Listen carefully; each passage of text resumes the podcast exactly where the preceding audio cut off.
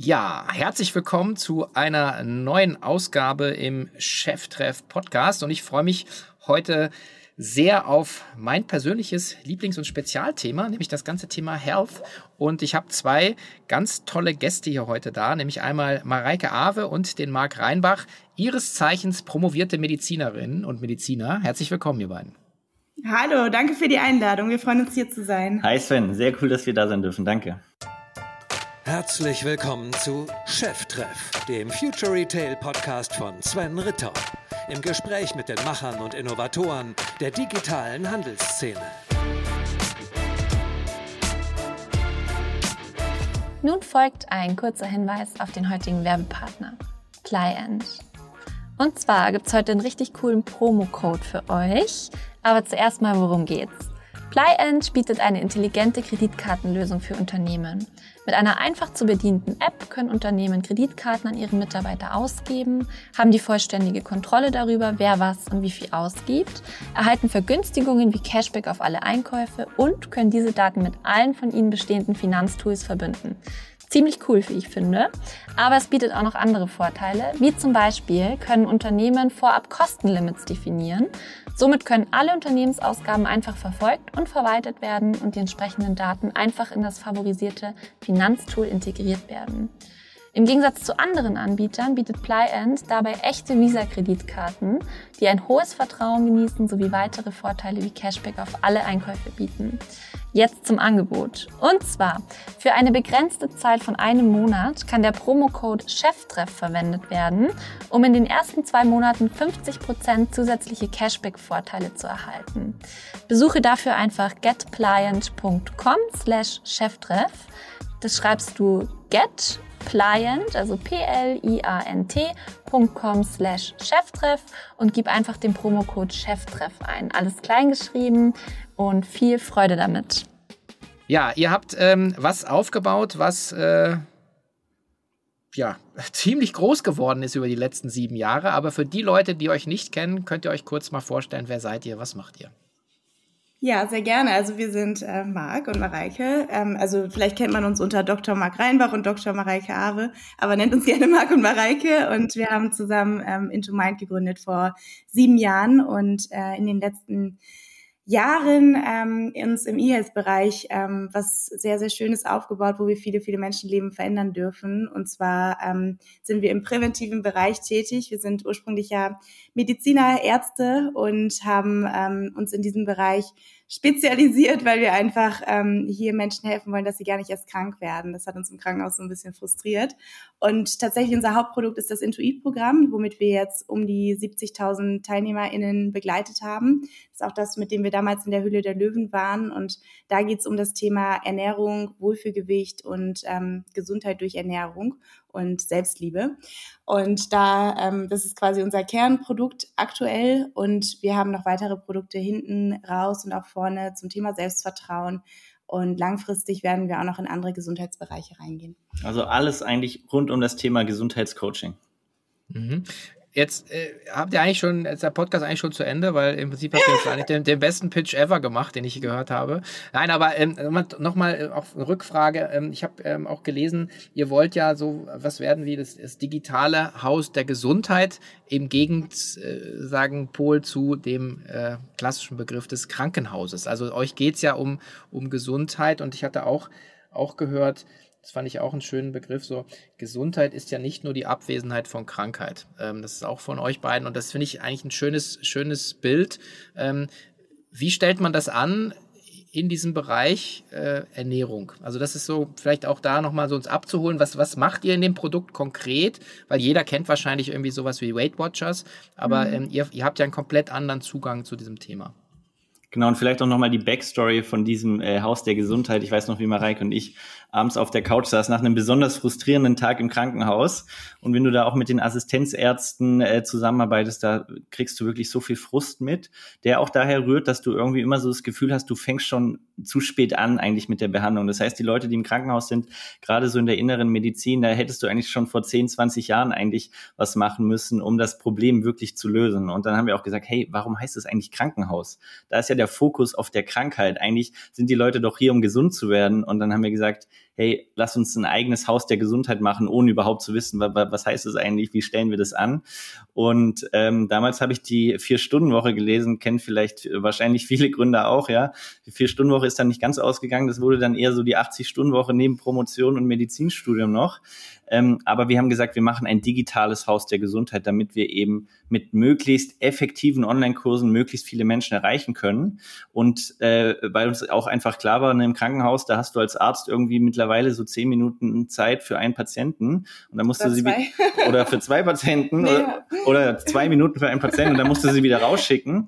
Und, und das hat uns auch nicht gefallen. Da haben wir gesagt, hey, wir wollen die Leute wirklich Step by Step an die Hand nehmen über mehrere Wochen und Monate. Und Mareike, jetzt kannst du vielleicht was äh, zu Intuit erzählen. Ja, sehr gerne. Und tatsächlich ist es so, das Thema Ernährung einfach, mm, das ist eine der Hauptursachen, ist letztendlich, äh, warum Menschen im Krankenhaus liegen. Also ich denke, die Hälfte aller Krankenhausbetten könnte leer sein, wenn man präventiv etwas in den Bereichen Stressmanagement und Ernährung tun würde. Und das Problem, was ähm, einfach ich auch ganz extrem durch meine eigene Leidensgeschichte gesehen habe, ist, dass die gängigen Ansätze, die es da draußen gibt zum Thema Abnehmen, dass die eigentlich nur dafür sorgen, dass man immer weiter zunimmt und sogar von 100 Personen, die eine Diät halten, nur 0,8 Prozent es schaffen, also weniger als eine Person dadurch dauerhaft abzunehmen und 83 Prozent wiegen nach Ende der Diät sogar mehr als davor. Und ich habe bei mir selber gesehen, was für ein Stress und was für ein Frust das auslöst und auch bei ganz vielen befreundeten, äh, vor allem Frauen tatsächlich. Und das ist auch tatsächlich unser Produkt ähm, aktuell noch mehr auf Frauen gerichtet, weil es für die einfach eine totale Belastung ist, diese Thematik, sich unwohl zu fühlen, im eigenen Körper eine Diät nach der anderen zu machen und keine nachhaltige Lösung zu finden.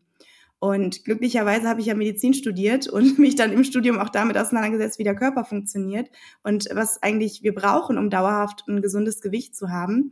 Und da bin ich eben über ähm, Bücher, über Studien und über eigene Recherche letztendlich, weil das lernst du auch gar nicht direkt im Studium, ähm, auf das Thema intuitive Ernährung gekommen, auf das Thema, dass letztendlich unser Körper genau weiß, was er braucht, wie viel er braucht, wenn wir wieder achtsam sind für das, was er braucht und wenn wir vor allem den ganzen Stress rund um die Thematik reduzieren und unsere negativen Verhaltensmuster auflösen und schauen, was wir eigentlich gerade mit dem Essen kompensieren. Und ähm, ja, ich habe dadurch selber ähm, ganz viel bei mir transformiert, mein Wohlfühlgewicht, vor allem wieder endlich Frieden mit dem Thema. Und ähm, da war es mir einfach so wichtig, weil ich wusste, es betrifft so viele Frauen, dass wir da erstmal äh, in diese Nische einsteigen und ähm, bei diesem Schmerzpunkt ansetzen, weil das wirklich ein Thema ist, was ähm, sehr viel Leidensdruck hat und wo man sehr viel verändern kann. Mhm. Es ist so, also seid ihr quasi von der von der Symptomatik gekommen, ne, aus dem eigenen Leben im Krankenhaus oder aus deiner eigenen Geschichte äh, und äh, ihr geht ja einen ganz anderen Weg als die klassische Medizin, weil ihr geht also weg von der Symptomatik hin an die Ursache. Das ist ja das letzten Endes, also an die Wurzel des Übels, oder so verstehe ich das.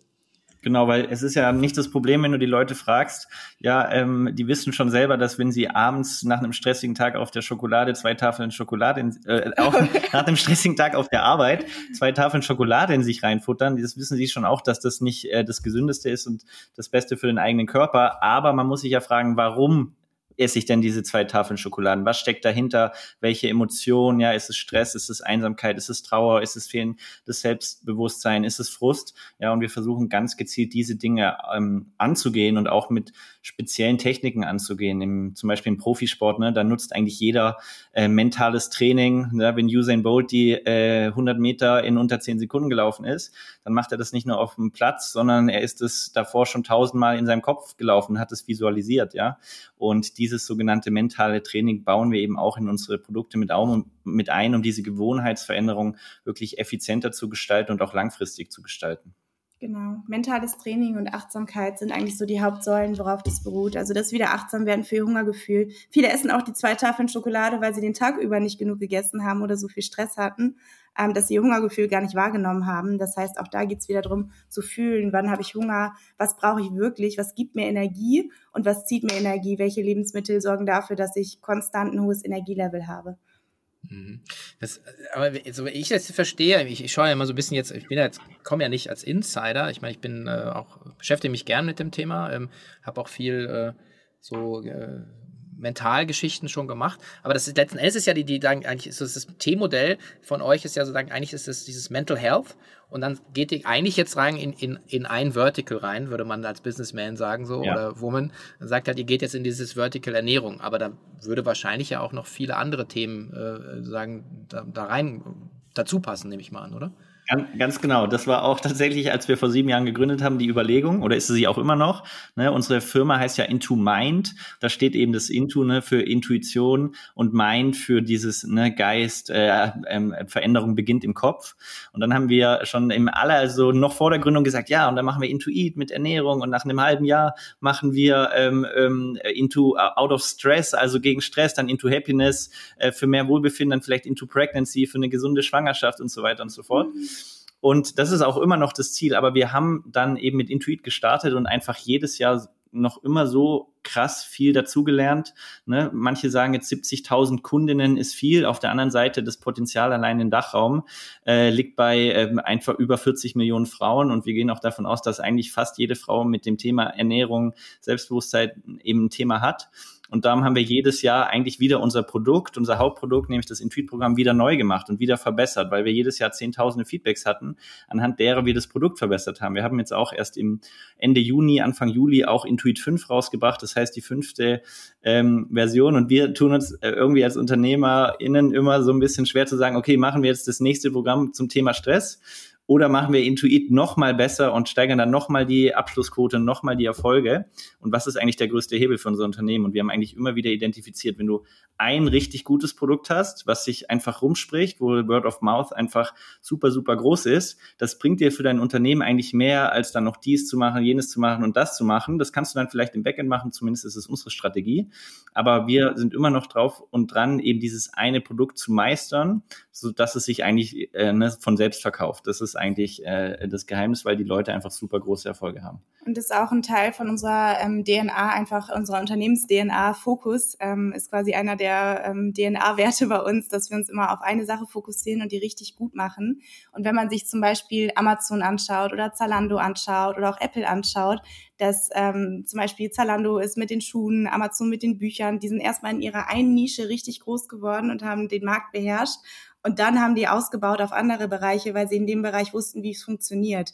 Und ich glaube, dass wenn wir einmal für diesen Bereich quasi richtig gut wissen, so erreichen wir die breite Masse, so schaffen wir es, dass jeder das nutzt und jeder sofort daran denkt, wenn er da ein Problem mit hat, dann ähm, können wir das nach und nach auch auf andere Themen ausweiten. Aber wenn wir da noch nicht sind, würde es uns nur unnötig defokussieren und uns Energie rauben. Mhm. Jetzt habt ihr äh, ja die, die komfortable Situation, dass ihr keinen Investor im Nacken habt. Ja. Äh, weil, ihr, weil ihr eigenfinanziert seid. Nein, aber das ist, ich hatte gerade den äh, Benedikt Klamann von Jungglück da, der auch äh, bootstrapped ist. Und äh, der, der, im Prinzip ist das ja die Freiheit, äh, die, du, die ihr euch erarbeitet habt als, äh, als Unternehmer, die, die wirklich, ähm, also sagen, letzten Endes ein bisschen euren eigenen Takt auch, auch äh, Stock schwingen zu können ne, bei, bei der Unternehmensentwicklung, oder? Ist das ein großer Vorteil? Ich denke, dass das ein großer Vorteil ist. Es ist natürlich schwierig ähm, einzuschätzen, da wir noch nie eine Company hatten, die finanziert war. Das heißt, wir haben nicht so wirklich das Gegenstück erlebt. Aber wir merken es schon, ne? wir machen einmal im Quartal unser Planungsmeeting mit unserem Führungsteam. Und da ist es schon angenehm, wenn man auch mal sagen kann, okay, äh, nächstes Quartal, hier geht es jetzt nicht nur rein um Wachstum, sondern hier geht es auch um Produktqualität und das macht uns vielleicht in vier Quartalen Wachstum stärker, als zu sagen, hey, wir müssen in Q4 XY Zahlen erreichen. Wir sind jetzt trotzdem im dritten Mal, zum dritten Mal in Folge Fokus Wachstumschampion geworden und äh, verdoppeln unsere Umsätze eigentlich jährlich immer noch. Äh, nichtsdestotrotz äh, ist einfach die Motivation eine andere und den Druck machen eher wir uns selber anstatt von außen. Und ich glaube, das ist nochmal angenehmer, auch für die mentale Gesundheit als Gründer, würde ich behaupten. ähm, wie, wie, wie sieht es dann aus, wenn man äh, jetzt bei euch sich für das, für das Programm entscheidet? Also was, was, was, was bekomme ich? Wie viel Zeit muss ich mitbringen? Äh, was ist das Investment? Ähm, was, was erwartet ihr auch von den Teilnehmerinnen? Ja, also du ähm, zahlst je nachdem, äh, wo du es kaufst, aber sagen wir jetzt mal über einen Angebotspreis 400 Euro und ähm, startest letztendlich ähm, mit dem Intuit-Programm. Das Programm selber dauert ungefähr zehn Wochen, ähm, bekommst quasi tägliche Audio-Trainings, die du ähm, für dich in deinen Alltag integrieren kannst. Wir haben es extra so aufgebaut, dass es einen keine zusätzliche Zeit kostet, sondern dass man es zum Beispiel beim Spaziergang machen kann oder vorm Einschlafen machen kann und dann direkt auch in den Schlaf quasi gebracht wird oder direkt nach dem Aufstehen, um gut in den Tag zu starten. Also sind sehr ähm, sehr routinenbasiertes Programm und ähm, eben die Inhalte selber, die Lektionsinhalte kosten dich zeitlich so ein bis zwei Stunden alle zwei Wochen, ähm, dass du quasi einen neuen Meilenstein absolviert hast und Reflexionsübungen gemacht hast und so weiter. Das heißt, äh, wir haben wirklich geschaut, wie kann es jemand schaffen, der oder die Vollzeit berufstätig ist, Kinder hat, viel Stress hat, das trotzdem in den Alltag zu integrieren. Und du hast insgesamt 16 Wochen Zugriff, den haben wir ganz bewusst ähm, begrenzt, den Zugriff, weil wir aus Erfahrung wissen, wenn du ewig Zeit hast, dann nimmst du dir auch ewig Zeit. Das heißt, ähm, unsere Abschlussquote ist deutlich gestiegen, dadurch, dass wir den, Ab die, den Zeitraum begrenzt haben. Und wir haben dann quasi, wenn du durch bist und weiterhin Betreuung haben möchtest, haben wir den Into Mind Club, wo du ähm, eben erstens dauerhaft dir Zugriff nochmal freischalten kannst quasi. Aber das Wichtigste, du bekommst jeden Monat neue Inhalte zu verschiedenen ähm, Subthemen sozusagen. Genau, und wir achten besonders bei unseren Produkten drauf, dass wir viele verschiedene Modalitäten mit einbauen, dass für jeden was dabei ist. Ne? Weil manche hören gerne Audios, wie Podcast-Hörer zum Beispiel. Darum gibt es unsere Inhalte fast alle auch im Audioformat über eine App, sodass du die eben auch on the go absolvieren kannst. Dann gibt es aber auch ein Workbook nach Hause mitgeschickt ne, für Reflexionsübungen, für jemand, der auch schriftlich gerne was festhält. Es es gibt ähm, äh, Videos mit einem hohen Production Value für einfach den visuellen Typ. Ähm, und so versuchen wir eben für möglichst alle Menschen was zu haben, damit das Wissen auch wirklich hängen bleibt. Mhm, okay. Und äh, das heißt, die äh, ihr werdet ja auch Feedbacks bekommen von den Teilnehmern, vor allem Teilnehmerinnen, ne? das hast du ja selber gesagt. Also, mhm. ähm, also wie fließt das dann ein in die, in die Produktentwicklung bei euch? Mhm. Also unsere Programme sind immer aufgebaut nach ähm, Meilensteinen. Das heißt, äh, es gibt so um die fünf Meilensteine für im Intuit-Produkt und nach jedem Meilenstein holen wir eigentlich Feedback ein, ne? über eine ganz normale Feedback-Umfrage, auch äh, NPS-Score und Co.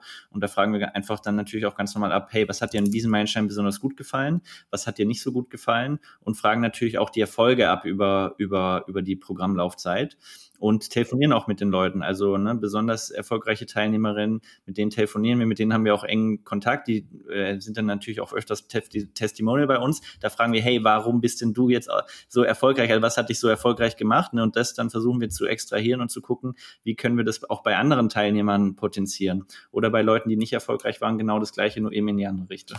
Und wir haben dann unser 15-köpfiges Support-Team, die scannen quasi kontinuierlich die Feedbacks und posten die auch immer in gemeinsamen Channel, dass wir da eine hohe Awareness für haben und das sofort, zum Beispiel, wenn wir jetzt ein neues Produkt haben, das sofort auffällt, wenn jetzt irgendwas äh, die Leute ins Hadern bringt oder wenn die Leute da stecken bleiben, dass wir es direkt beheben können und besser machen können. Mhm. Wie, wie schneidet ihr im Vergleich zu den Diäten ab? Erfolgsquote? ja. Also ja. Ähm, es kommt natürlich immer darauf an, wie du es misst. Ähm, es ist so, dass die Abschlussquote von normalen Online-Kursen liegt bei unter 1 Prozent, ne? Äh, kommt immer drauf an, es gibt verschiedene Statistiken, ja. Und äh, bei uns ist es so, dass ungefähr 35 Prozent das Programm komplett abschließen und auch 35 Prozent ungefähr sich langfristig von uns betreuen lassen im Into Mind Club. Und ähm, wenn du jetzt misst, Zufriedenheit im eigenen Körper, Wohlbefinden, dann würde ich sagen, haben wir bei denen, die es wirklich mitmachen, eine hundertprozentige Erfolgsquote. Gewichtsverlust ähm, würde ich sagen, dass es extrem individuell ist, weil die Leute mit einer komplett unterschiedlichen Geschichte herkommen. Also wir haben Leute, die nehmen schon in den ersten zehn Wochen, ähm, nehmen die ich glaube, manche sogar bis zu 15 Kilo in 10 Wochen ab, also sehr, sehr viel, wo du denkst schon, ist schon fast ungesund schnell. Ähm, aber die haben halt auch viel Übergewicht, beziehungsweise die sind, haben grundsätzlich einen aktiven Stoffwechsel, den die mitbringen, die ähm, stellen schnell ihre Gewohnheiten um und so weiter. Es gibt aber auch andere, die vorher im totalen Hunger-Diätmodus waren und äh, nur 1000 Kalorien am Tag gegessen haben, deren Stoffwechsel wir natürlich erstmal in Schwung bringen und die dann sich nach zwei Jahren melden und sagen, hey, ich habe im letzten halben Jahr 40 Kilo abgenommen, so, weil das erstmal gedauert hat, bis der Körper wieder aktiv ist, bis wieder das Vertrauen da ist, dass das Essen auch kommt quasi. Und ähm, dadurch ist es extrem individuell und wir sagen auch zu den Teilnehmerinnen und Teilnehmern, dass sie, der Gewichtsverlust in diesen zehn Wochen Programmlaufzeit nicht das primäre Ziel ist, sondern es darum geht, nachhaltig gesunde Essgewohnheiten zu entwickeln, weil der Fokus nur auf die Waage setzt einen unnötig unter Druck und bringt einen wieder in diesen Hunger- und Diätmodus rein. Und dadurch ähm, setzen wir eben auf diese langfristigen Erfolge und auch auf die langfristige Weiterbetreuung danach. Wie wichtig ist dann das Coaching-Element in dem, in dem, in dem, in dem Element? Weil wenn ich jetzt höre, so 35 Prozent äh, ziehen es durch, weil ich meine, ich kennt ja jeder. Also jeder startet, äh, Neujahr ist das Schlimmste für die meisten, aber egal, du gehst auf einen, auf einen Workshop und dann hast du 10.000 Ideen, kommst zurück und setzt eine halbe um und bist dann wieder in einem alten Trott. Naja, aber das, aber ich, ich glaube, also aus der Erfahrung, und ich, habe Tony Robbins äh, mal intensiv gemacht zum Beispiel, ähm, und wenn du da in diesen internen Coaching-Programmen bist, bleibst du natürlich an deinen, an den Themen dran, weil du immer eine Accountability Group hast. So. Also wie wichtig ist, ist dieses Element für euer, für euer, für euren Erfolg und für den Erfolg der Teilnehmerin?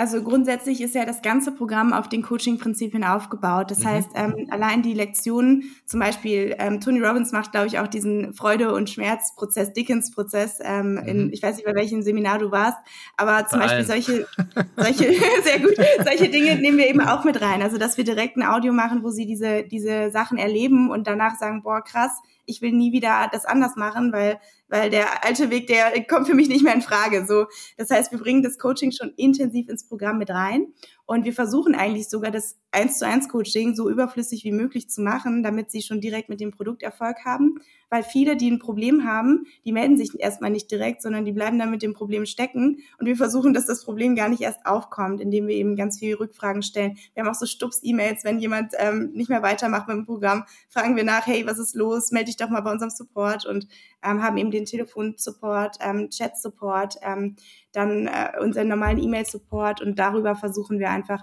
die sind auch alle im Bereich Coaching ähm, ausgebildet, die da sitzen und den Support machen. Also die leben das, was wir machen, die kennen unsere Produkte, die, die brennen dafür. Und dadurch ähm, versuchen wir eben die Leute, die mal raus sind, dann auch noch wieder ähm, auf die richtige Bahn zu lenken. Ähm, Habe ich das, war noch irgendwas? Ja. Ja, super. Also ähm, ich, ich glaube, halt, es ist halt, also ich meine, du musst natürlich ein gutes Produkt haben. Ja, das ist mhm. ja klar. Das andere ist aber eben, glaube ich, schon auch dieses, äh, dieses, was ihr da gebaut habt, dieses Drumherum, diese, diese Betreuung und dieses Anstupsen, immer wieder nachfragen, was letzten Endes auch die, die Leute dann wahrscheinlich auch äh, einfach bei der Stange hält. Jetzt seid ihr, ähm, wenn man die, die, die, den Zahlen glaubt, äh, und ich, ich jetzt ein bisschen hochrechne, dann seid ihr auf jeden Fall eher nerd, näher an der 100 Millionen Umsatz als, als davon entfernt. Ähm, ist jetzt so meine Back-of-the-Envelope-Rechnung. Ähm, das ist ja schon ein krasser Erfolg. Habt ihr das geglaubt, dass ihr sowas, also so ein Impact, ich meine, ist ja immer nur eine Zahl, aber vor allen Dingen, wenn man sagt, oder die, die Kunden, die Kundinnenanzahl, 100.000, 70.000 in dem Programm, habt ihr, habt ihr gedacht, so einen Erfolg bauen zu können, als ihr, als ihr losgelaufen seid? Ähm, erst, ähm, äh, da antworte ich gleich drauf. Erstmal zu den 100 Millionen. Wir gehen da auch ganz oft mit den Zahlen rum, mhm. äh, um. Also das ist jetzt äh, für uns kein, kein Geheimnis. Wir, äh, 100 Millionen, ich weiß jetzt nicht, woher du diese Zahl hast. Wir werden dieses Jahr peilen wir 20 Millionen an und werden da auch gut hinkommen bei den, den aktuellen Planzahlen. Also das nur schon mal vorab. Die 70.000 sind nicht im Jahr, ne? Ähm, die sind insgesamt. Ach so, total. Okay, gut. Okay. Ähm, dann, dann ist genau, mein Taschenrechner natürlich falsch. so, ansonsten auch jetzt natürlich bei diesem, äh, bei dieser großen Niederlage von 20 Millionen Euro Umsatz im Jahr. Nein, Quatsch. Ja, okay, ähm, äh, wir, wir, hören sofort auf hier, das macht ja gar keinen Sinn. So eine, ja, so eine Mickey Maus Veranstaltung habe ich hier normalerweise nicht im Programm. Wir haben es nicht mehr verdient, hier zu sein. Ja. Nein, Spaß, aber auch das natürlich, ähm, haben wir, wir ich meine, wir haben gestartet und wollten, also unser Ziel war schon auch, dass wir ähm, nicht wie äh, ein Assistenzarzt, der mit äh, 30 dann Schulden aufnimmt, um eine Praxis zu gründen, wollten mhm. wir schon natürlich auch finanziell frei sein. Das äh, war aber natürlich auf einem ganz anderen Level. Ne? Also wir wollten uns irgendwie ein Assistenzarztgehalt auszahlen von unserer damals ja. äh, selbstständigen Tätigkeit, dass wir irgendwann äh, 40 Mitarbeiter plus haben und äh, 20 äh, Millionen Umsatz machen und irgendwie 100.000 Kunden. Äh, das war damals äh, zumindest in meinen ähm, äh, Gedanken noch, noch nicht so drin. Mareike hat, glaube ich, schon immer etwas größer gedacht. Ich habe immer schon äh, gedacht, das wird riesig. aber es wird auch noch viel größer. Also the best is yet to come. genau, ja, mittlerweile klar. haben wir uns da ein bisschen dran gewöhnt, äh, oder ich zumindest dran größer zu denken äh, und zu träumen. Und dementsprechend haben wir jetzt auch Ziele, ne, dass wir auch äh, neunstelligen Umsatz machen wollen und das in nicht allzu mhm. langer Zeit.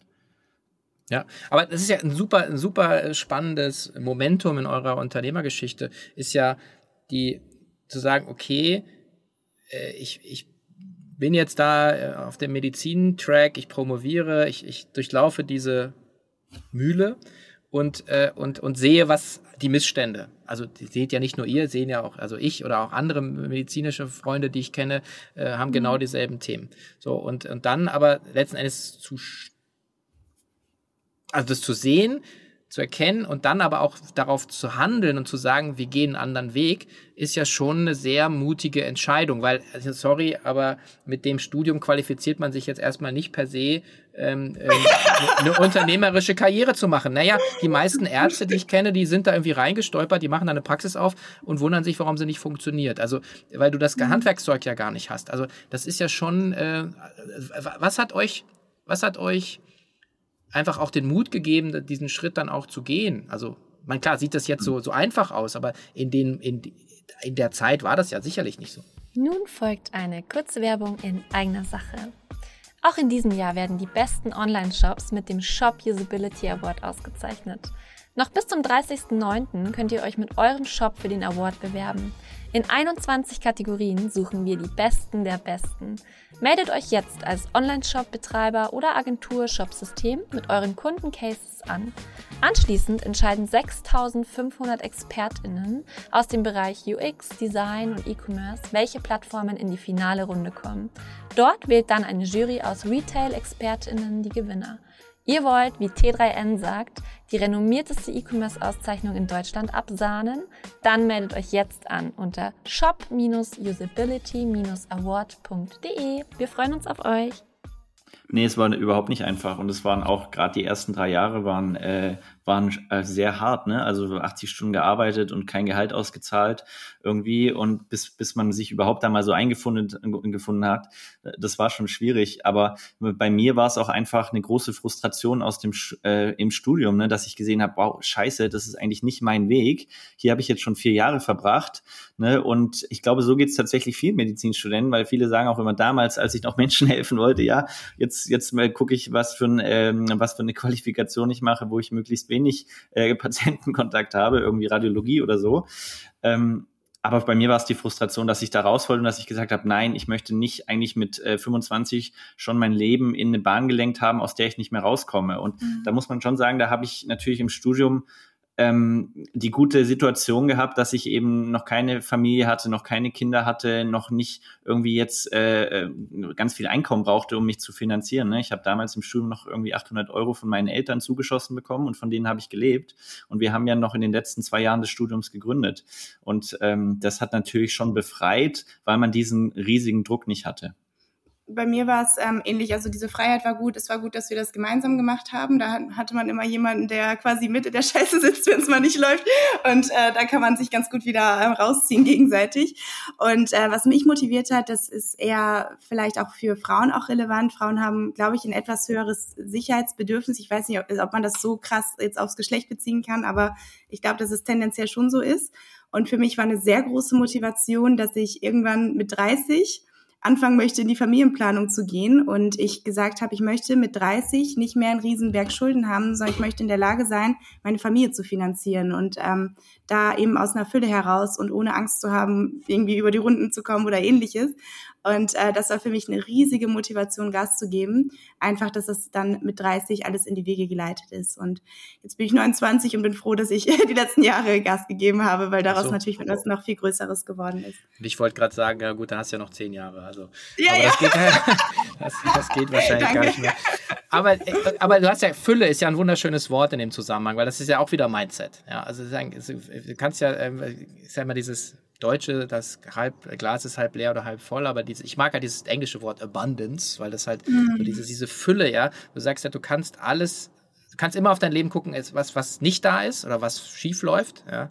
Tony sagt immer, what's not working is always available. Oder du yeah. guckst auf das, was du hast, ja, im Repertoire und, und, und, und, weiß ich, deine Gesundheit, deine Freunde. Das sind ja viele Dinge, die die meisten Menschen haben und nicht wertschätzen. Mhm. So. Und ich glaube, das, das ist so eine, wahrscheinlich sogar eine Grundvoraussetzung, ähm, um um gesundes Leben zu führen. Aber ich glaube auch, und das ist so ein bisschen äh, ist meine Erfahrung aus, aus jetzt fast 150 so Gesprächen, äh, dass so Unternehmer sind ein bisschen geboren. Also man hat das irgendwie so ein bisschen, also eine Leichtgängigkeit, auch so eine Entscheidung zu treffen oder irgendeinen Antrieb, auf den man sich da jetzt äh, zurück oder verlassen kann. Und für mich wäre nochmal super interessant, wie habt ihr dann angefangen? Ich glaube, ihr wart, äh, wart einer so, der, der, so seid wahrscheinlich immer noch bei Digistore, ja, also, äh, aber man hat ja dann so eine Plattform, wo man ist, aber man muss sich ja ein Programm überlegen, man muss eine Vermarktung überlegen, also äh, wie, wie seid, aber jetzt sieht immer alles so einfach aus und ich weiß das genau.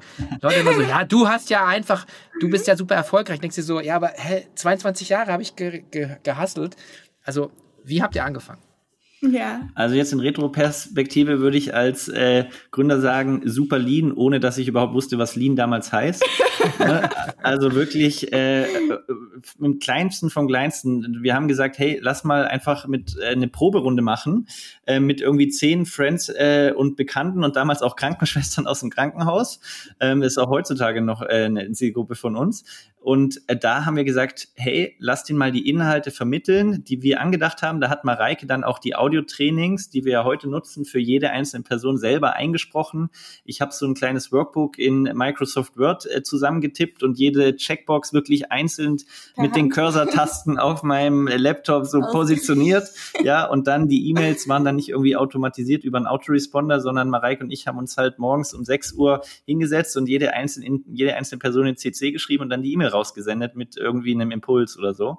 Und, und so fing das Ganze an. Und wir haben immer gesagt, hey, wir machen nur weiter, wenn die Leute auch wirklich Erfolg haben. Und dann war es eben die erste Runde mit diesen zehn Leuten und die waren alle begeistert. Dann waren wir bei so einem Gründerwettbewerb von der Uni, der HHU ähm, Ideenwettbewerb. Den haben wir dann Startup äh, äh, und Startups, äh, Startup Spring waren wir auch. Ja. Das haben wir dann tatsächlich gewonnen äh, ah. was ich niemals irgendwie erwartet hätte. Und dann habe ich so zum ersten Mal gedacht, ach du großer Gott, das ist ja vielleicht wirklich, äh, da, da, ist ja vielleicht wirklich irgendwie was dran, das kann ja vielleicht wirklich was werden. Ich musste ihn noch auf die Bühne schieben, damit wir da pitchen. Okay. Genau, und dann kam ein Zeitungsartikel in der Rheinischen Post, von dem wir gar, erstmal gar nichts wussten. Das hatte eine richtig gute Headline äh, aus Copywriting-Sicht heutzutage, nämlich Abnehmen durch eine Pfundsidee. Und plötzlich haben sich 20 Leute bei uns per E-Mail ähm, gemeldet und gesagt, sie möchten das Produkt kaufen. Und es gab noch gar kein Produkt. Es gab auch keine Firma, kein gar nichts. Und dann haben wir gesagt, oh Gott, jetzt müssen wir aber gründen. Und das waren dann die, äh, die ersten wirklich zahlenden Kundinnen. Und dann ging es... Einsteiger, Einsteigerpreis Genau, für irgendwie 100, Euro. ja, 200 Euro oder so. Und dann, wir hatten ja wirklich von Online-Marketing, Gründertum null Ahnung von Marketing überhaupt. Ich wusste nicht mal, was Online-Marketing ist. Irgendwie äh, Werbeanzeigen, überhaupt gar keinen Plan. Und das Einzige, was wir eigentlich wussten, war ja irgendwie, das mit der Zeitung hat ja gut funktioniert. und dann haben wir eben Wikipedia geöffnet, die größ 100 größten Zeitungen Deutschlands und äh, jede einzelne auf die Website gegangen, ins Impressum und da uns versucht durchzutelefonieren. Ja, hi, hier wussten Sie schon und wir haben das Minutenverkaufstalent gelesen, einen guten Pitch überlegt und dann äh, mit unserer Idee ganz, ganz viele Zeitungsartikel ähm, generiert, worüber dann immer wieder Anmeldungen kamen. Genau, und so ist es dann Stück für Stück einfach größer geworden. Dann haben wir natürlich Online-Marketing für uns Erst entdeckt. nach zwei Jahren. Also zum Beispiel Hülle der Löwen war auch eine PR-Maßnahme, wo ich, glaube ich, zehnmal anrufen musste, bis sie uns endlich genommen haben, weil wir keine mhm. richtige, an, anfassbare Idee sind sozusagen.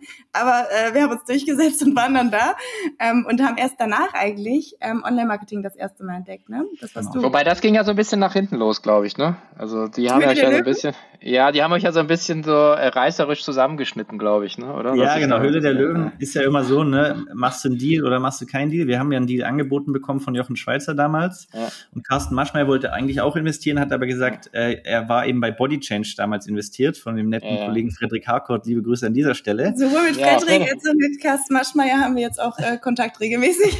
genau, darum konnte er nicht investieren, hat aber gesagt, äh, so tolle Gründer und hat uns sogar noch nach Hannover eingeladen und uns einfach mit seinem ganzen Team einen halben Tag komplett kostenlos beraten. Das war wirklich cool. Und aber dadurch, dass wir den Deal nicht angenommen haben, sind wir halt im TV dann eher in so eine Negativausstrahlung gekommen. Und es ist ja so, dass du bei DHD, äh, bei die Hülle der Löwen bist du ja so 60 bis 90 Minuten wirklich drin in einem One-Take und im Schluss werden, glaube ich, sechs bis zehn Minuten ausgestrahlt. Äh, und da kannst du natürlich alles draus machen. Ne? Da werden dann auch Blicke, die du eigentlich zu einem ganz anderen Zeitpunkt gemacht hast, werden zu einer anderen Aussage zusammengeschnitten und so. Aber das war auch ein Learning, äh, wie man mit TV umgeht, gerade mit so Unterhaltungstv. Und ich weiß noch, der Moment ähm, am Abend oder am, am Abend vor der Ausstrahlung, wir hatten schon alles perfekt vorbereitet, äh, die Website auf dem sicheren Server, wir hatten schon das Team eingeladen zum gemeinsamen Rudelschauen, damit wir das feiern können. Und wir, wir waren ja davon ausgegangen, dass es super war, weil das war ja für uns super, diese 60 Minuten, die wir drin waren. Aber dann ähm, am Abend vorher hat mich die, ich glaube, das war die Bild-Zeitung, mhm. angerufen. Und ähm, alle Interviews vorher habe ich, hab ich auch so gesagt, war super, ganz toll, haben ein Angebot bekommen, haben das abgelehnt. so Und dann ruft der von der Bild-Zeitung an, ja, wir von der Bild-Zeitung dürfen ja mal die Ausstrahlung vorher sehen. Und sie sind ja jetzt nicht so gut dabei weggekommen. und in dem Moment, oh Gott, rutscht mein Herz in die Hose. Wir haben ähm, die ganze mhm. Party abgesagt und wussten schon, ja. oh Gott, das wird morgen nicht so toll und äh, mussten dann eher so äh, Krisenmanagement betreiben, anstatt die Party zu feiern. das war ähm, tatsächlich auch in dem Moment nicht so einfach. Also da muss ich sagen, ein guter Shitstorm im Leben steigert wahrscheinlich dein Selbstvertrauen enorm ähm, in dem Moment musste man gut damit umgehen können. Ja, seid ihr gut mit umgegangen? Ich habe das Video gesehen, was du danach äh, oder die äh, gemacht habt. Äh, insofern habt ihr, äh, also, im Prinzip stimmt ja schon. Es gibt eigentlich keine schlechte Presse. Es ist, fühlt sich nur unangenehm an, wenn man es dann wieder gedreht bekommt. Genau. Und was, was mich bei euch echt fasziniert ist, dass ihr auch eine echt äh, ausgeklügelte Content-Strategie erfahrt. Also, weil das Thema ist natürlich, äh, bietet sich natürlich an, aber wenn man sich so anschaut, also, ähm, also DHDL, ähm, ihr seid sehr stark auf Instagram, vor allen Dingen du, Mareike, ähm, einen Podcast, hast ein Buch rausgebracht. Ähm, hat sich das auch so ergeben? Also auch so ein bisschen so immer so, ah, was geht eigentlich noch? Oder war dann auch so ein bisschen Masterplan dahinter? Also es war so, es war ja authentisch meine Geschichte tatsächlich mit dem Thema Ernährung, aber ich dachte immer, ich kann Intuit gründen und ich bin im Hintergrund und ähm, die Leute machen halt Intuit. Das Ganze hat tatsächlich, hat einigermaßen erstmal geklappt, aber wir haben gemerkt, eigentlich ab dem Moment, wo ich mit meiner Geschichte auch rausgegangen bin, wo ich den Instagram-Account übernommen habe, ist unser Wachstum halt von so bisschen immer sehr stark gestiegen, weil die Menschen einfach jemanden brauchen, mit dem sie sich identifizieren können.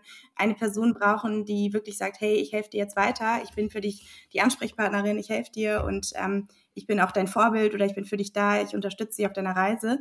Das ist einfach ein ganz anderes ähm, Gefühl für Teilnehmerinnen, als wenn das so eine anonyme Firma ist.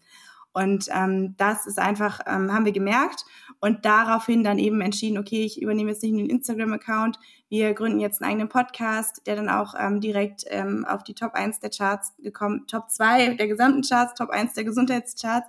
Ähm, damals war das noch deutlich einfacher, weil es noch nicht so viel Konkurrenz gab im Podcast-Markt, aber sind dann auch, ich würde sagen, zu einem relativ guten Zeitpunkt noch ähm, mit eingestiegen ins Podcast-Game. Und das Buch, der Spiegel Bestseller, das war einfach so ein Projekt, wo wir gesagt haben, hey, das nehmen wir mit, weil die Verlage fragen halt an, wenn du einen guten Podcast hast. Und dann haben sich die verschiedenen Verlage so ein bisschen auch gebettelt und ein gutes Angebot gemacht. Und wir haben gesagt, hey, ein Spiegel Bestseller ist immer gut, weil du dann nochmal eine neue Zielgruppe erreichst. Wobei ich sagen muss, im Nachhinein war es eine gute Sache, aber es war jetzt nicht die Größenordnung Gamechanger, die wir vorher vielleicht gedacht hätten. Wobei man nie wirklich sagen kann, ne, wie viele Kontakte macht jetzt so ein Buch und wie viel Vertrauen steigert so ein Buch, ist immer schwierig dann im Nachhinein zu sagen. Aber wir haben uns da natürlich auch schon große Mühe gegeben. Das erste Buch schreibst du nicht einfach mal so aus der Hand. Ähm, dementsprechend ist dieses Projekt für uns momentan noch so, ja, wissen wir nicht, ob sich das gelohnt hat. War viel Arbeit, war mehr Arbeit als die Doktorarbeit. ja, ja, das ähm, kann ich mir vorstellen, ja. Hast du auch ein Buch geschrieben? Äh, nee. nee, habe ich noch nicht, aber nee, ja, wer weiß, aber das, äh, ich habe äh, auch, auch bewusst nicht promoviert, weil ich, äh, weil ich wahrscheinlich, ich bin eher ein Mann der Praxis. Ähm, aber das, äh, das zumindest das, das habe ich richtig gemacht.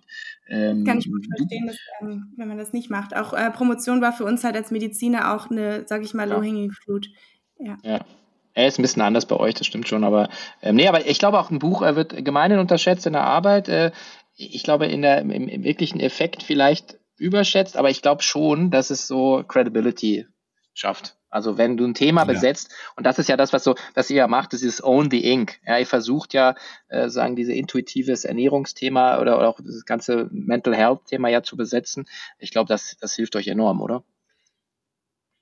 Ja, auf jeden Fall. Es ist ähm, nochmal was anderes, wenn das wirklich eine Ärztin sagt, auch wenn es natürlich keine ärztliche Behandlung ist, was sie machen, aber ähm, es ist, zeigt nochmal, dass man schon in der Materie so sich tiefer auskennt, gerade im Gesundheitsbereich, ja.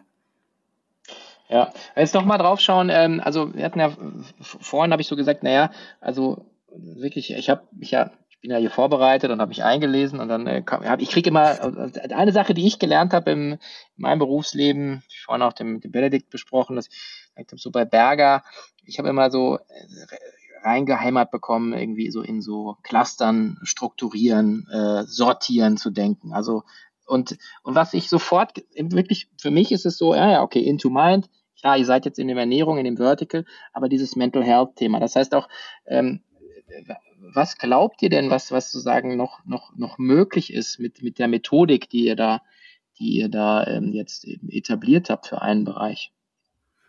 Meinst du im Sinne von Reichweite oder wie meinst du die Frage? Ja, Reichweite, Themen. Ähm, man, ihr findet jetzt Menschen über das Thema Diät ähm, und, und, und Wohlfühlen. Man kann ja auch, äh, äh wenn man sagt, okay, es gibt das Thema äh, Bewegung, das Thema Schlaf, äh, ja. wie atme ich, also es gibt ja also, ganz viele Bereiche. Ja. Generell ist, glaube ich, heutzutage leben wir in einer, in einer Phase, wo das Thema Gesundheit immer mehr in den Vordergrund tritt und das Thema Achtsamkeit auch mehr, mehr in den Vordergrund tritt, Thema Meditation immer mehr in den Vordergrund tritt. Und das merken wir schon, dass das einfach gerade äh, gerade ein Trend ist. Und äh, was, was wir mal gesagt haben, ne, wenn, wenn Leute sich um ihre Gesundheit kümmern wollen, sei egal in welchem Bereich, ja, und vielleicht so zu Freunden sagen, hey, ich möchte dies und jenes für meine Gesundheit tun, dass automatisch so diese unsere Into Mind Brand wirklich mit dem Thema Gesundheit verknüpft wird und dass die Leute dann sagen, hey, hast du den Kurs von Into Mind schon gemacht? Ne? Und das ist wirklich das Ziel ähm, dass wir das komplett abdecken und nicht nur, um jetzt möglichst viel Reichweite zu haben oder um möglichst erfolgreiche Gründer zu sein, sondern um wirklich was zu bewegen. Weil unser, unsere Vision ist auch, ne, gibt es einen längeren Teil davon, aber der ganz kurze Teil davon ist, macht die Betten leer, also Hashtag macht die Betten leer, weil wir eben sagen, ne, die Hälfte aller Krankenhausbetten könnte leer sein, wenn man eben früher ähm, ansetzt. Und ich glaube, wir sind genau zur richtigen Zeit am richtigen Ort und haben das richtige Team um uns versammelt, um da eben wirklich Großes zu bewegen. Und das wollen wir die nächsten Jahre angehen. Wir wollen das Gesundheitssystem revolutionieren und äh, dass da ein Umdenken in der Gesellschaft schaffen, dass die Menschen verstehen, ich habe es selber in der Hand, ich kann selber dafür sorgen, gesund zu sein, ich kann mich um meinen Körper kümmern, um meine Gedanken kümmern, um meine Gefühle kümmern und dadurch eine ganz neue Lebensqualität haben. Mhm. Muss man da nicht irgendwann mal morgens äh, gucken, ob, ob die Schrauben an seinen Reifen noch alle festsitzen? Weil ich meine, es, ja, es gibt ja eine große, große, große Lobby äh, und da wird ja sehr, sehr viel Geld mit Krankheit verdient, ja. Also, ich meine, das ganze System ist so drauf ausgelegt, der Orthopäde, ich renne zu dem hin, hat einen Hammer in der Hand, alles sieht aus wie ein Nagel, operieren, ja. Äh, mhm. Äh, ist aber eigentlich so the lender of last resort, wo du sagst, vielleicht solltest du vorher ein paar andere Dinge ausprobieren, äh, anstatt dich sofort auf den Moped zu bringen. Also ihr lauft da natürlich schon ähm, gegen so einen, so einen, großen, große Industrie, die nicht vereint ist, aber die natürlich ein Interesse hat, dass die Leute eher traditionell sich versuchen zu behandeln, oder? Das ist auf jeden Fall richtig. Ne? Es wird viel äh, Geld verdient mit dem Thema Krankheit und äh, da gibt's natürlich auch viel Lobbyarbeit. Das, Wobei, ist, ja. das ist jetzt aber nichts, äh, wo, wovon wir uns äh, scheuen. Momentan sind wir leider noch nicht in so einer äh, Größe, dass wir da wirklich aktiv angegangen werden, aber uns schon bewusst, dass das natürlich irgendwann kommt. Je weiter wir wachsen, je größer wir werden, je mehr Einfluss wir haben. Mhm. Ähm, ist jetzt noch nicht so, dass wir dafür irgendwie einen Battleplan vorbereitet haben, äh, aber, aber das ist schon was, was bei uns auch im Hinterkopf ist. Da hast du schon recht, ja. Absolut. Wobei man auch die verschiedenen Stakeholder da so ein bisschen differenziert äh, betrachten muss. Ich denke, dass gerade bei den Ärzten sind auch viele dabei, die es wirklich machen, weil sie Menschen ursprünglich helfen wollten oder auch es gibt auch Orthopäden, die sagen bloß nicht operieren und mach mal diese Übung. Ja, ähm, also es gibt es gibt das und dann auch ähm, klar Pharmaindustrie, das ist ein anderes Thema. Da ist glaube ich äh, ist ziemlich klar, dass wir teilweise ähm, verschiedene Interessen haben, aber ähm, im Bereich gerade Krankenkassen haben ja auch ein ganz ähnliches Interesse. Die wollen ja, dass die Leute gar nicht krank werden und ich könnte mir schon vorstellen, dass man in dem Bereich langfristig, da sind wir jetzt aktuell nicht, aber dass man da in dem Bereich auch noch kooperieren wird und gute ähm, Zusammenarbeitsmöglichkeiten findet. Und auf der anderen Seite ist es auch nicht so, dass wir jegliche klassische traditionelle Medizin ab ablehnen. Nein, ablehnen ne? Also ähm, ich glaube, dein Vater hat es auch erzählt, ne? dein Vater würde nicht mehr leben, weil er irgendwie im vierten Lebensjahr irgendwie eine Blinddarmentzündung, Blut, Blinddarmentzündung hat, die ruptiert ist. Ne? Und wenn du da halt nicht ähm, auch mit Antibiotika behandeln kannst, dann äh, oder operieren kannst. Oder operieren kannst, dann war es das halt. Also es ist jetzt auch nicht so, dass wir sagen, nur noch Heilung und Gedanken und dann wird es schon wieder, nicht, ja, sondern äh, eine gesunde Mischung ist, glaube ich, äh, der richtige Weg. Wenn du deinen Knochen brichst, dann musst du es operieren. Ja, klar. Nee, natürlich. Also das, ich glaube, das, ich glaube, es geht eher ein bisschen so, wie, die, wie, wie du gerade gesagt hast, dass auch Krankenkassen jetzt verstehen, äh, so in, in, in Prävention zu denken. Ich habe hier die, äh, welche App? Ich habe hier die Seven Mind App, die habe ich jetzt, glaube ich, 15.000 Meditationsminuten. Ähm, wow. Und, wow. und, und, und die haben eben äh, eben es auch geschafft, dass sie quasi von Krankenkassen dann eben auch, äh, man kann es beantragen, weil man eben versteht, dass äh, einfach auch äh, ein gesunder Geist oder eine gesunde Seele letzten Endes dazu beitragen, dass man, dass man sich, dass man sich gut fühlt. Aber eben zurück zu euch, wenn ihr jetzt so, so ähm, doch wahrscheinlich so große Ziele habt, ja, macht, äh, macht die Betten leer und ihr seid das digitale Haus der Gesundheit, ähm, könnt ihr euch dann auch vorstellen, ähm, Wachstum mit, mit einem Partner dann zu finanzieren? Oder ist das, ist das was, was ihr sagt, nee, wollen wir gar nicht? Oder, also, oder habt ihr euch schon damit beschäftigt? Ich nehme an, bei euch rennen die, die Leute rennen euch die Bude ein. Ähm, aber was sind denn eure Gedanken? Weil ich meine, ich kenne ich kenn beides und ich habe immer wieder äh, Gründer und Gründerinnen hier, die, äh, die auch beide Seiten kennen und, und das ist, gibt für beides ein, sowohl als auch, ja. Hm. Ja, also es ist natürlich so, dass wir äh, ab und an Investorenangebote bekommen. Die, die schauen wir uns natürlich an und auch immer unter dem auch Aspekt. attraktive Angebote, ja. Genau, und auch unter dem Aspekt, ähm, wie kann uns das gegebenenfalls helfen, unsere Vision noch schneller zu erreichen. Auf der anderen Seite so blöd sich das jetzt vielleicht auch gerade für Gründer anhört, die neu, äh, die frisch gründen und nicht wissen, äh, bis der erste Euro oder so reinkommt. Aber ähm, sozusagen Cashflow ist momentan gar nicht so unser Problem. Vielleicht weil wir vielleicht weil wir es nicht besser wissen, aber unser Problem ist gerade wirklich einfach Team aufbauen. Ne? Also wirklich die richtigen Leute ins Boot holen. Ähm, und das ist nicht immer nur ein Geldthema. Ne? Also gerade heutzutage ist nicht äh, gewinnt nicht immer der, der das höchste Gehalt zahlt, sondern du musst auch einfach visibel irgendwie am, am, am Arbeit Arbeitsmarkt sein und auch mit einer gewissen Brand äh, für dein Unternehmen stehen, beziehungsweise dein Unternehmen muss eine gewisse Brand haben und attraktiv zu sein. Und das ist gerade eher unser größter Wachstumsschmerz, ähm, den wir gerade jetzt seit mehreren Monaten aktiv angehen. Ne, alles rund ums Thema Employer Branding und einfach in die Sichtbarkeit mit deinem Unternehmen kommen, nicht so sehr mit dem Produkt, weil viele kennen uns für unser Produkt, aber noch nicht so sehr für unser Unternehmen. Und da kann, können dir natürlich Investoren auch ein Stück weit helfen, aber da hilft dir, wie gesagt, auch nicht alles Geld der Welt nicht, wenn du es nicht schaffst, einfach eine Brand aufzubauen und attraktiv zu sein. Ja, und da investieren wir sehr viel. Also sei es jetzt, dass wir LinkedIn aufbauen, dass, ähm, da sind wir jetzt auch schon zwei kleine Influencer quasi, oder sei es, dass wir ähm, im quasi unser Office richtig geil eingerichtet haben für unser Team, dass wir mit unserem Team einfach richtig coole, viele coole Sachen machen, dass wir einen geilen Vibe im Office haben, dass die Leute alle gerne zur Arbeit kommen. Das, das ähm, zeigt sich ja irgendwann früher oder später auch nach außen ähm, über eben die ähm, Kommunikation, die wir dann an die Öffentlichkeit machen, wenn unsere Mitarbeitenden zufrieden sind. Und das merken wir langsam auch im HR, dass es nicht mehr so ist, dass wir nur noch Active sourcen müssen, sondern dass ähm, auch Menschen nach und nach auf uns zu kommen, weil sie sehen, hey, bei Into Mind scheint es Spaß zu machen. Bei Into Mind habe ich ähm, habe ich ein cooles Team, da habe ich Wachstum, da habe ich einen Purpose, da kann ich viel lernen, da kann ich ähm, jetzt was mit aufbauen und da steht in den nächsten Jahren auch einiges vor der Tür, was wir gemeinsam aufbauen werden. Und ähm, ja, das ist nicht so einfach, die Menschen zu finden, aber die dann mit uns weiben, die sind dann auch bei uns goldrichtig und die da wirklich einen Impact haben wollen, was verändern wollen und gleichzeitig auch selber wachsen wollen. Mhm. Ihr sitzt eigentlich, also äh, nicht eigentlich, ihr sitzt in Düsseldorf, aber ihr habt wahrscheinlich auch Remote-Leute da, oder? Bei euch im Team, oder? Genau, wir sitzen in Düsseldorf. Ähm, wir haben auch einen Remote-Anteil, ne, wenn jetzt äh, jemand zum Beispiel aus Nürnberg ähm, arbeitet und es wirklich sehr gute Gründe gibt, dass man nicht umziehen kann, dann ähm, machen wir es meist so, dass die einmal im Monat dann für vier Tage kommen. Das klappt auch wirklich gut. Also das ist ein gutes Hybridmodell. Auf der anderen Seite sind wir große Fans und jetzt mache ich mich wahrscheinlich bei allen, äh, bei, bei, allen New Work Podcasts. Bevor du sagst, ich, ich habe wahrscheinlich dieselbe Meinung, aber gut. Okay. bei allen New Work Podcasts unbeliebt, aber bitte alle jetzt die Ohren zuhören, die das nicht hören wollen. Ne, wir haben auch eine 50-prozentige Anwesenheitspflicht im Office. Für die, die vor Ort sind. Für die, die vor Ort aus Düsseldorf kommen, weil wir einfach merken, dass es hundertprozentiger Unterschied ist, wenn du wirklich im Office mit deinem Team bist, sich alle gut verstehen, sich auch auf einer persönlichen Weise kennen, sich auch mal an der Kaffeemaschine treffen. Und ähm, da sind wir auch stolz drauf. Ne? Also wir auch in Bewerbungsgesprächen sagen wir, oh Gott, ja, aber weißt du schon, du musst 50 Prozent kommen, sondern nein, hey, bei uns gibt's eine richtig geile Culture und das ist äh, ein Tool dafür, ne? Mhm. weil die meisten Leute, wenn du sie fragst, was willst du eigentlich an deinem Job? Da steht nicht an Punkt Nummer eins, ich will den ganzen Tag im Homeoffice sein und bloß nichts mit anderen Leuten zu tun haben, sondern ein großer Punkt ist meist, ich will ein geiles Team haben. Und ein geiles Team, ähm, da gehört halt auch dazu, dass du dich mit den Leuten austauschen so. Ja. Dementsprechend äh, sind wir da stolz drauf und auch unser Team feiert es auch. Und ich glaube auch momentan, dass wieder ein bisschen so äh, die Richtung dahin geht, dass das auch Leute wieder wertschätzen. Wir hatten ein bisschen so das Gefühl, dass man das Team auch so aus dieser Corona-Lethargie wieder rausholen muss. Darum diese Pflicht. Ne? Eigentlich ist bei uns, gibt's eigentlich sonst keiner, äh, keine Pflichten, sehr ähm, flexibel alles. Auch aber Arbeitszeit auch Arbeitszeit und Co. Aber da hatten wir wirklich das Gefühl, Leute, ihr müsst jetzt mal wieder aus eurem Trop rauskommen aus dem Homeoffice Corona-Trott und einfach mal es erleben. Und wenn die Leute es erleben, dann äh, sind die auch Feuer und Flamme. Ja.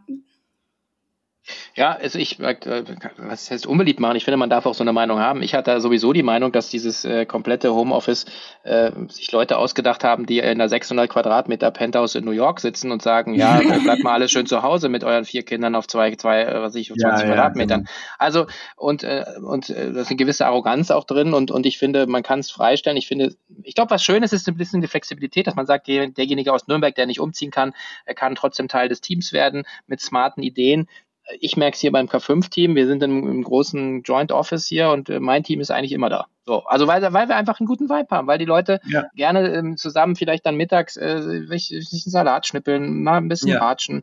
Wir haben Hunde hier, äh, kannst du mit denen spazieren gehen. Also es ist halt, ich glaube, und, und, der Mensch ist ein soziales Wesen, ja. Und groß, also deswegen, es geht um Kooperation, es geht um Geschichten erzählen. Mhm. Ähm, also ich glaube, das geht nur, wenn du, wenn du dich auch persönlich erlebst. Also mal Absolut. Statement. Und ich finde, also ich habe das für mich selber gemerkt und äh, unser Team, die Mitarbeitenden sagen das auch, dass in dieser Homeoffice-Zeit die Stimmung und die Energie niedriger war und jetzt, wo man wieder zurück ist im Büro, quasi das auch für die eigene mentale Gesundheit enorm förderlich ist, dass man einfach mehr durch den Austausch, durch das Zusammensein, durch, dass man sich vernünftig anzieht und ins Office geht, durch all diese Dinge, dass man sich dadurch einfach besser fühlt und mehr Lebensfreude und Lebensenergie hat. Ja. Cool. So, die letzte Frage äh, wird Lebensenergie, finde ich auch immer schön, passt gut dazu. Und zwar, wenn ihr zurückreisen könntet äh, zu eurer äh, Gründung, ähm, mit den Erfahrungen, die ihr in den letzten sieben Jahren habt machen dürfen, was würdet ihr euch gerne jeder einzeln äh, zuflüstern, was die Qualität eurer Entscheidung verändern würde? Es geht nicht um Fehlervermeidung, es geht nicht um Aktientipps, sondern so eine, so, so ein etwas, wo du sagst, ah, stimmt, diese Erkenntnis, wenn ich die gewusst hätte, hätte ich wahrscheinlich die, die Entscheidung etwas anders getroffen. Gibt es da was? Ähm, also ich hätte mir gesagt, du brauchst nicht so viel zweifeln, du kannst noch mehr an dich glauben. Ähm, klar, ein Teil von mir hat immer an, an unsere Vision, an mich geglaubt und an alles, aber gerade so diese Selbstzweifel sind schon was, was einem als Unternehmer Energie rauben kann. Und ich denke, gerade hier ist es extrem wichtig, sehr achtsam mit sich zu sein und die aufzulösen und da wieder ins volle Vertrauen zu kommen. Weil wenn du an dich glaubst, wenn du daran glaubst, dass du dein Bestes hier gibst und dass du gut genug bist, dann hast du so eine innere Ruhe und so eine Kraft, dass ähm, nichts mehr dich umwerfen kann. Das ist das, was ich aus meiner Erfahrung sagen kann. Ja, da würde ich zustimmen, dieses Selbstbewusstsein als Gründer, das sich da auch einfach mehr zuzugestehen das äh, eher so in die Richtung, in die äh, technische Richtung, da würde ich äh, einfach sagen, hey, früher mit Online-Marketing anfangen ja, und, und die goldenen Zeiten, wo Online-Marketing aber noch günstiger war, die auch wirklich ausnutzen und nicht zimperlich vorgehen, ähm, das äh, in die andere Richtung. und vielleicht, ja, hätten wir noch eher ins Employer-Branding und so weiter, aber das sind alles Learnings, die, glaube ich, alle notwendig waren. Also, dass man da manchmal am Anfang noch auf die Schnauze fällt, weil man eben komplett falsche Entscheidungen trifft. Ähm, aber das gehört auch alles dazu, denke ich. Ja, sehr schön. Schöne Schlussworte. Dann vielen, vielen Dank an äh, Dr. Mareike Awe und Dr. Marc Reinbach. Unter diesen Namen kennt man euch im Netz. Und äh, wer, euch, äh, wer euch nicht kennt, sollte euch auf jeden Fall folgen. Ähm, auf LinkedIn nehme ich an. Ich habe mir jetzt auch gerade äh, dich auf Instagram geaddet, äh, einfach mal geschaut und äh, also es lohnt sich, äh, es ist sehr inspirierend und ich danke euch von Herzen. Vielen Dank. Danke an dich, Sven. Danke, dass du hier diesen großartigen Podcast hast und so viele Unternehmerinnen und Unternehmer hier ähm, inspirierst. Und ähm, danke, dass wir Teil davon sein dürfen. Kann ich mich nur anschließen. Danke, dass wir dabei sein durften.